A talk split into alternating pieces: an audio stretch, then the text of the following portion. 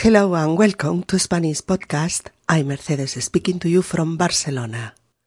Today we will discover the meaning of a new Spanish word and we are going to learn about this newly coined Spanish word that has been in use since 2005 when a young Spanish girl sent a letter to a Spanish newspaper explaining that she was a mileurista. She compared her lifestyle to that of her German friends. We will find out and we are also learn about the personal and professional circumstances of the mileuristas and their complaints about the world in which they live.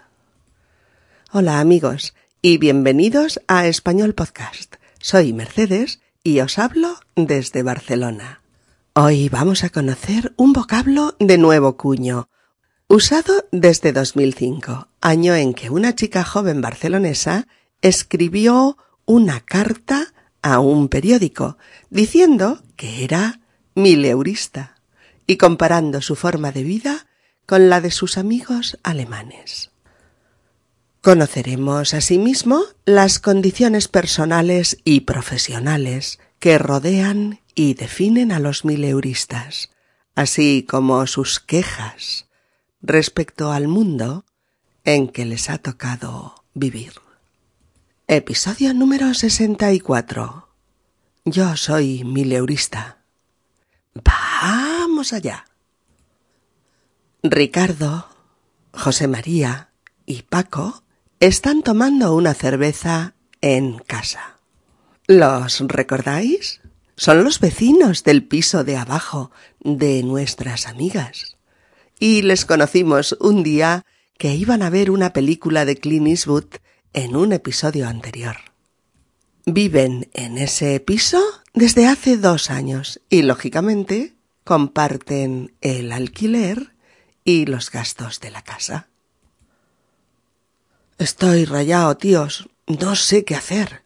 Si seguir en el piso o volver con mis padres una temporada. No hablarás en serio, ¿verdad? Eso sería un paso muy bestia. Ya lo sé.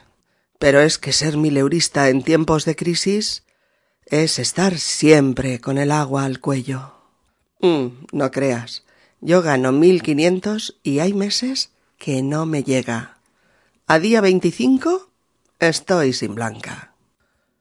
Pues imagínate con mil. El piso se lleva un tercio, la comida otro.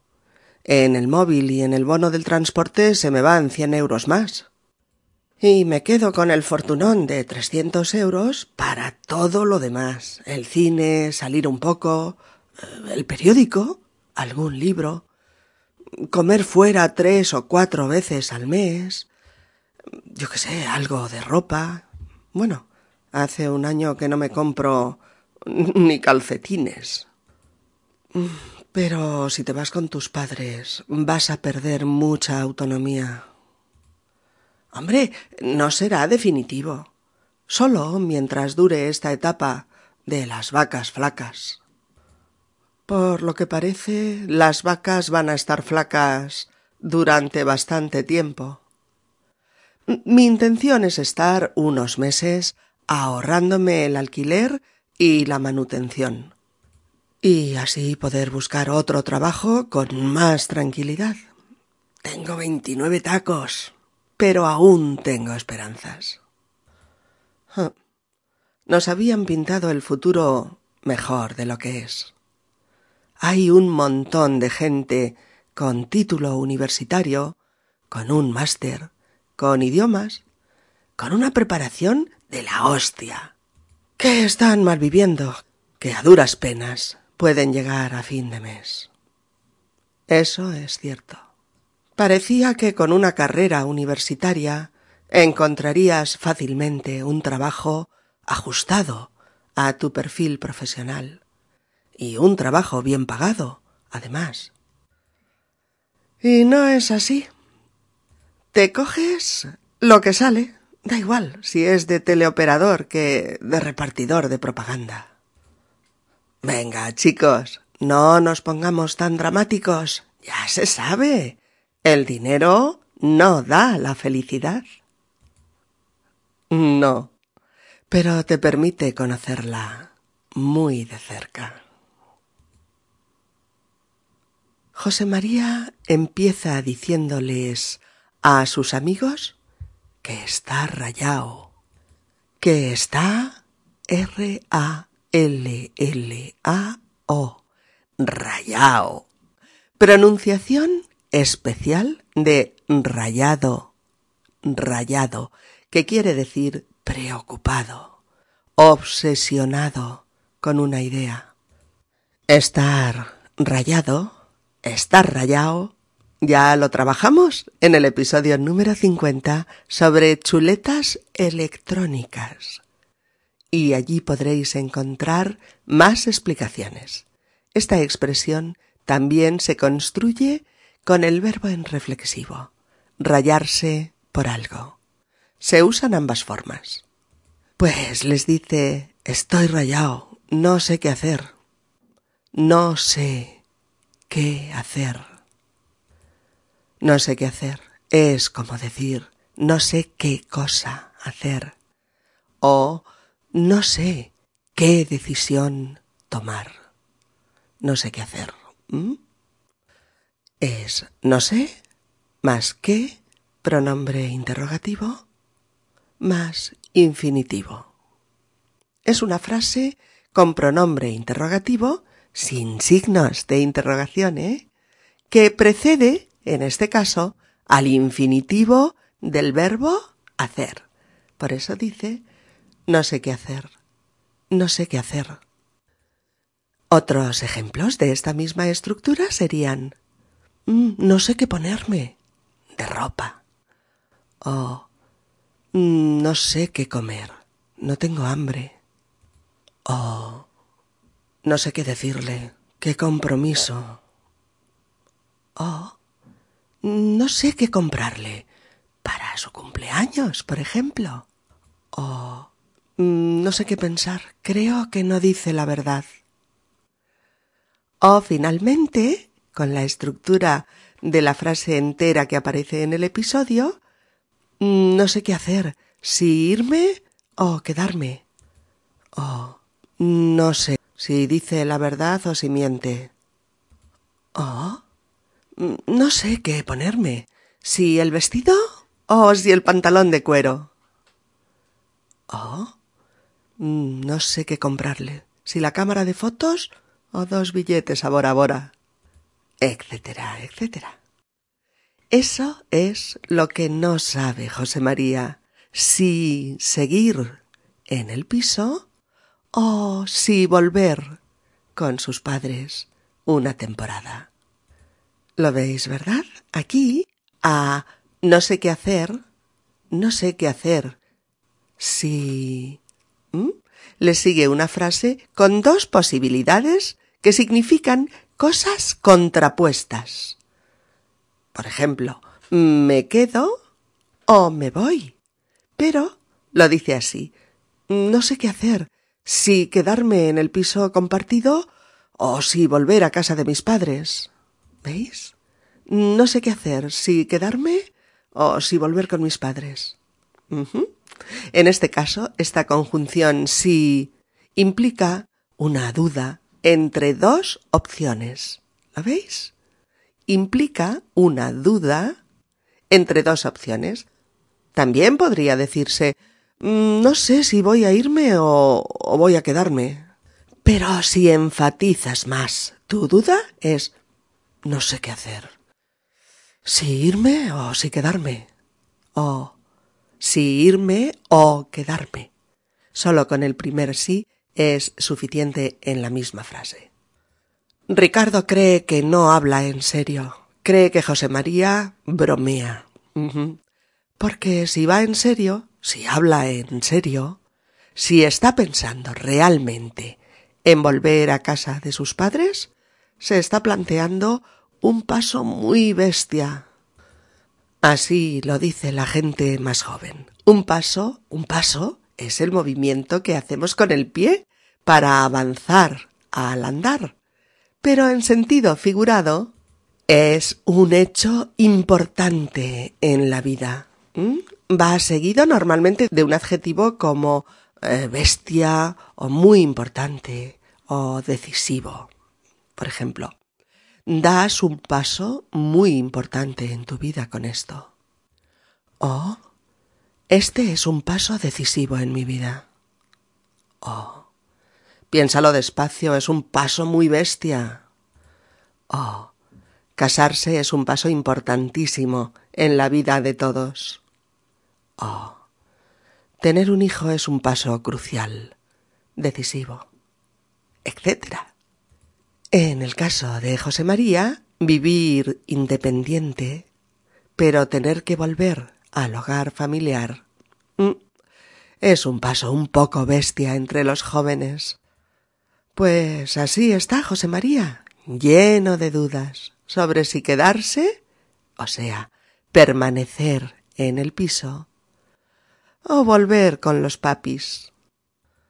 José María sabe que es un paso crucial pero también dice que ser mileurista en tiempos de crisis es estar siempre con el agua al cuello. Bueno, vamos a ver, ¿qué es esta palabreja? ¿Qué es esto de mileurista? ¿De dónde sale? Mirad, mileurista, M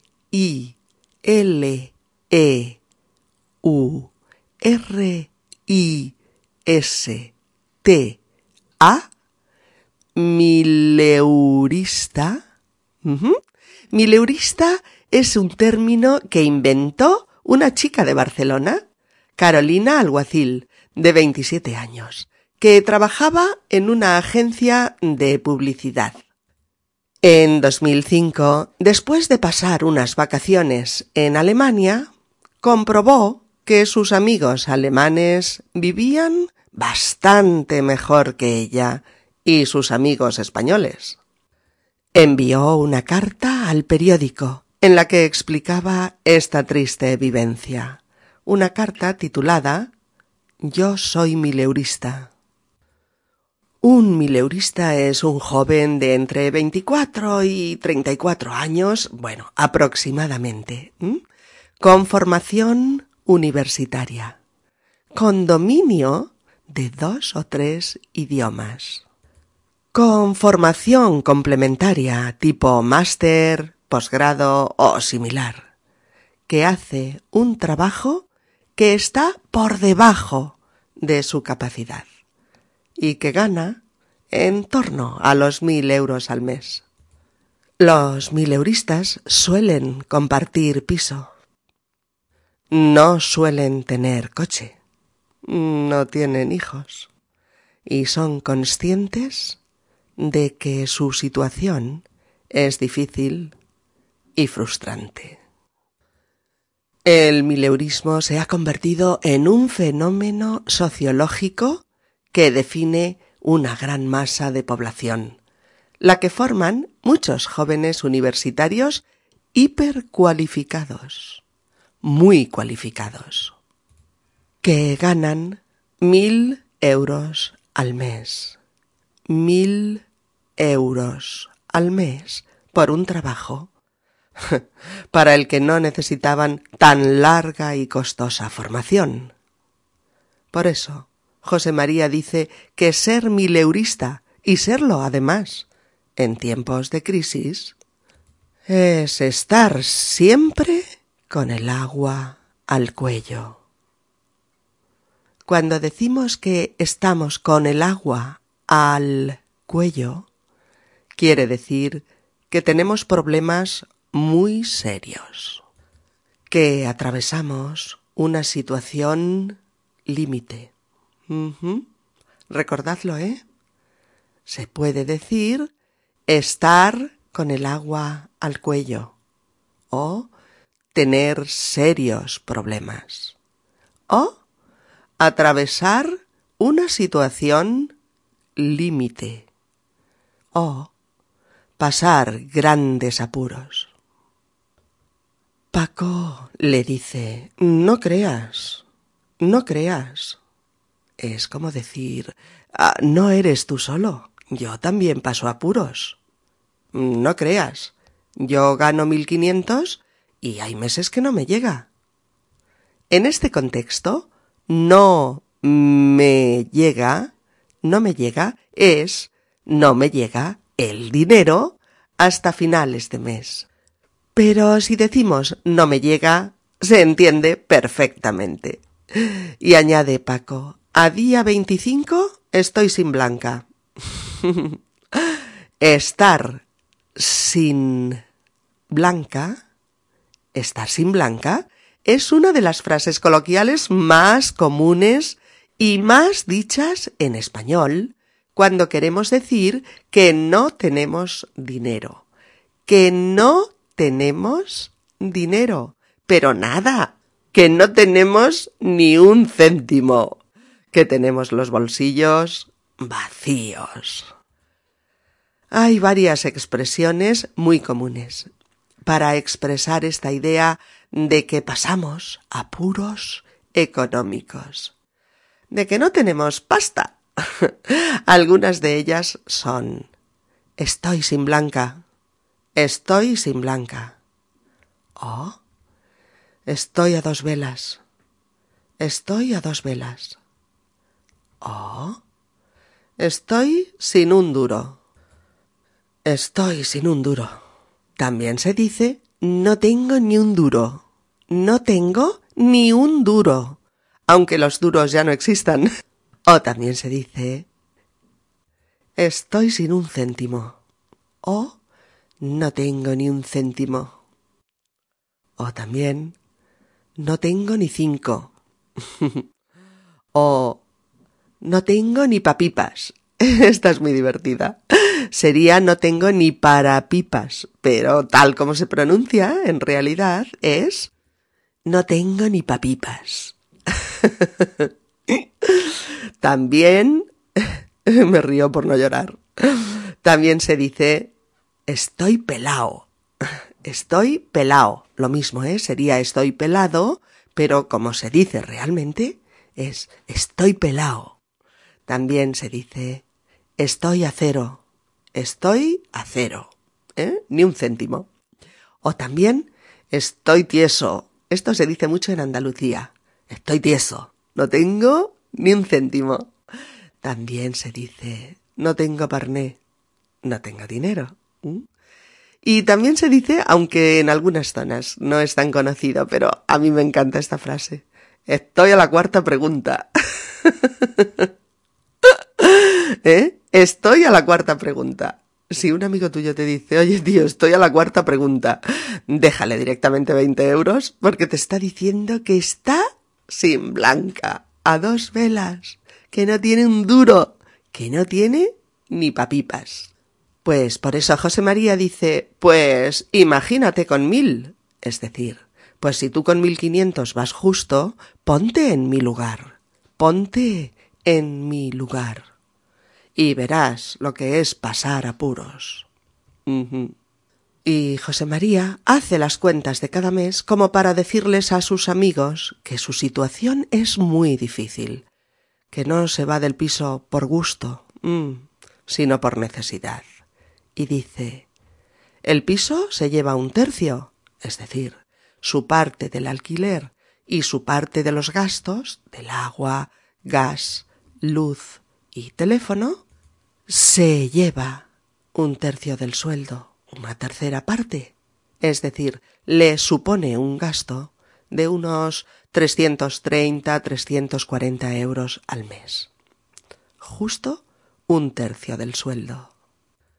En el móvil y en el bono, el ticket de transportes se le van, es decir, gasta 100 euros más y dice que le queda el fortunón. el fortunón es un irónico aumentativo de fortuna. pues dice que le queda el fortunón de 300 euros para todo lo demás. Ir al cine, salir de vez en cuando, el periódico diario, algunos desayunos en el bar, comer fuera tres o cuatro veces, algún libro, algo de ropa, aunque cuando llega ahí, a la ropa, dice con amargura, bueno, hace un año que no me compró ni calcetines. Porque ni eso se ha comprado en los últimos meses. Ricardo no puede evitar decirle que con sus padres perderá autonomía, perderá libertad. Pero José María no quiere irse con sus padres para siempre. No es un regreso definitivo. Él quiere estar una temporada, mientras dure la etapa de las vacas flacas, mientras dure la etapa de las vacas flacas. En español, las épocas de escasez, de crisis económica, de apretarse el cinturón y de manejar poco dinero se llaman época de vacas flacas. Época de vacas flacas. Flaca quiere decir delgada, enjuta, desnutrida. Y al contrario, las épocas de prosperidad, de abundancia y de riqueza son épocas de vacas gordas. Épocas de vacas gordas. Paco dice que las vacas van a estar flacas bastante tiempo aún, que la crisis va para largo. Mm. Pero José María necesita que le echen una mano, necesita olvidarse del euro nuestro de cada día e intentar buscar algún trabajo mejor, bien remunerado, más acorde con sus capacidades. Sabe que será difícil, pero quiere intentarlo. Si se ahorra el alquiler y la manutención, la comida y demás, pues no irá tan justo de dinero. Dice que tiene veintinueve tacos. Veintinueve tacos que así se llama a los años de forma coloquial, y que aún tiene esperanzas, aún cree que puede lograrlo. Ricardo se queja de que les habían pintado el futuro mejor de lo que es en realidad, que se lo habían descrito como más fácil, más optimista, más próspero. Y analiza una de las causas de esta falta de trabajos cualificados. Una de las causas ha sido la sobreabundancia de títulos universitarios. La sobreabundancia de títulos universitarios. El exceso de personas con formación superior, con una preparación altamente cualificada. Él dice de la hostia. Y que están mal viviendo. viviendo mal, ya se entiende, ¿no? Y que a duras penas llegas a fin de mes. A duras penas llegas a fin de mes. A duras penas, tres palabras, significa con muchas dificultades, con mucho esfuerzo, venciendo muchos obstáculos.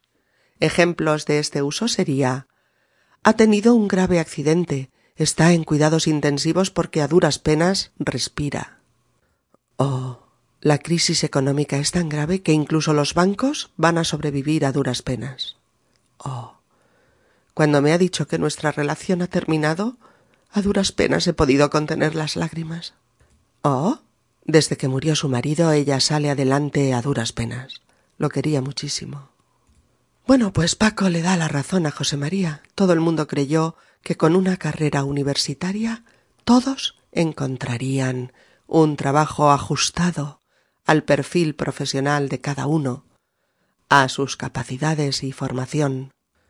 Pero no, no ha sido así. José María dice te coges lo que sale, te coges lo que sale, es decir, aceptas cualquier cosa que te ofrezcan. Teleoperador, repartidor de propaganda, lo que sea. Un teleoperador, un teleoperador es la persona que trabaja por teléfono para ofrecerte algo, para informarte de una promoción o, a quien tú encuentras al otro lado del teléfono cuando llamas, por ejemplo, para expresar una queja. Y un repartidor de propaganda es quien deja publicidad en tu buzón, que se llama buzoneo. Publicidad sobre cualquier cosa, de cualquier producto. Paco, en un intento por desdramatizar la situación, dice una frase hecha, eh, un dicho muy conocido en español. El dinero no da la felicidad. El dinero no da la felicidad. Pero José María, entre irónico y sincero, responde No, pero te permite conocerla muy de cerca. Cierto, el dinero no da la felicidad, pero tenerlo es, a veces, acercarte a ella, conocerla de cerca, siempre que todo lo demás funcione, claro está. Bien amigos, escuchemos de nuevo el diálogo de nuestros amigos, pero esta vez con un ritmo más normalizado, con la velocidad de elocución con la que nuestros amigos han desarrollado su diálogo. Estoy rayado, tíos, no sé qué hacer. Si seguir en el piso o volver con mis padres una temporada. No hablarás en serio, ¿verdad? Eso sería un paso muy bestia. Ya lo sé, pero es que ser mileurista en tiempos de crisis es estar siempre con el agua al cuello. No creas, yo gano 1500 y hay meses que no me llega. A día 25 estoy sin blanca. Pues imagínate con mil. El piso se lleva un tercio, la comida otro. En el móvil y en el bono de transporte se me van 100 euros más. Y me quedo con el fortunón de 300 euros para todo lo demás. Cine, salir un poco, el periódico, algún libro, comer fuera tres o cuatro veces al mes, algo de ropa. bueno, hace un año que no me compro ni calcetines. Pero si te vas con tus padres vas a perder mucha autonomía. Hombre, no será definitivo, solo mientras dure esta etapa de las vacas flacas. Por lo que parece, las vacas van a estar flacas durante bastante tiempo. Mi intención es estar unos meses ahorrándome el alquiler y la manutención y así poder buscar otro trabajo con más tranquilidad. Tengo veintinueve tacos, pero aún tengo esperanzas. Nos habían pintado el futuro mejor de lo que es, ¿eh? Hay un montón de gente con título universitario, con un máster, con idiomas, con una preparación de la hostia, que están mal viviendo, que a duras penas pueden llegar a fin de mes. Eso es cierto. Parecía que con una carrera universitaria encontrarías fácilmente un trabajo ajustado a tu perfil profesional y, un trabajo bien pagado, además. Y no es así. Te coges lo que sale. Da igual si es de teleoperador que de repartidor de propaganda. Venga, chicos, no nos pongamos tan dramáticos, ya se sabe. El dinero no da la felicidad. No, pero te permite conocerla muy de cerca. Well, my friends, that's all for today. We'll see you soon. Bye. Bien, amigos, es todo por hoy. Gracias por compartir con nosotros este rato dedicado a la apasionante aventura de profundizar en los fenómenos del lenguaje. Nos veremos prontito y compartiremos un nuevo tema con vosotros. Saludos cariñosos desde Barcelona. Adiós.